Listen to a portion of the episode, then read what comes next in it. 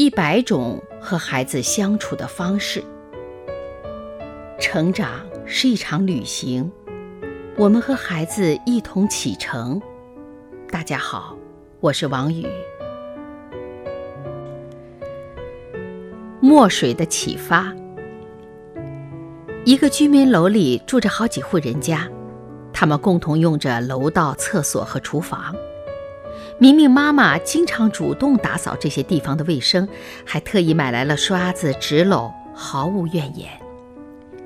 一天，明明又看见妈妈在打扫，她皱着眉头：“妈妈，你真傻，自己掏钱买刷子、纸篓，还让大家公用，还经常倒纸篓、扫楼道，这些别人都能干，都没干，你为什么那么积极？”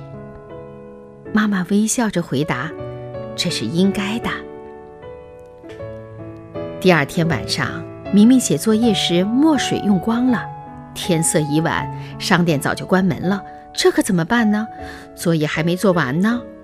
正好隔壁的李阿姨来串门，她发现了明明的难处。墨水用完了吗？我家有。不一会儿，李阿姨就拿来了一瓶墨水，你们先用着，等我们要用的时候再来拿。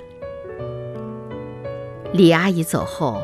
妈妈故意对明明说：“李阿姨真是太傻了，将自家的墨水送给了别人，她能够得到什么好处呢？”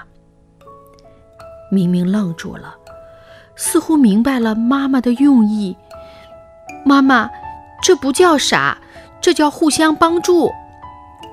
妈妈非常高兴，继续趁热打铁：“明明，你说的对，李阿姨身体不是很好。”刘叔叔每天早出晚归，非常辛苦。王阿姨家有一个一岁的孩子，每天都忙得不可开交。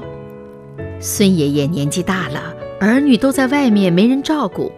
大家住在一块儿，就好比一家人。谁家有难处，我们都应该伸出援助之手，而不能斤斤计较。